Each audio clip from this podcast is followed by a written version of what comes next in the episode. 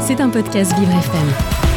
Lancelot Graffet répond aux questions que tout le monde se pose et ce matin, il se demande pourquoi le prix des billets d'avion flambe-t-il Bonjour Lancelot. Bonjour Dominique. Depuis maintenant plusieurs mois, le prix des billets dans le secteur de l'aviation en France reste au plus haut.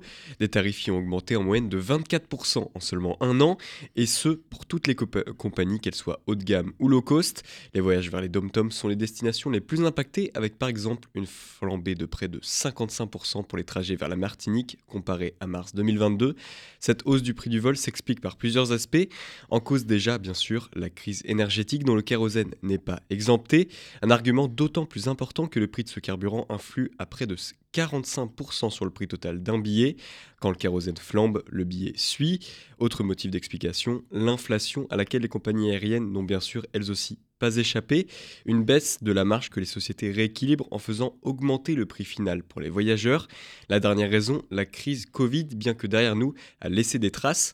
Pendant cette période, de nombreuses destinations lointaines n'ont pas pu être desservies par les petites compagnies à bas coût qui ont dû souvent les lâcher au profit des grandes compagnies, compagnies aériennes qui sont souvent bien plus haut de gamme.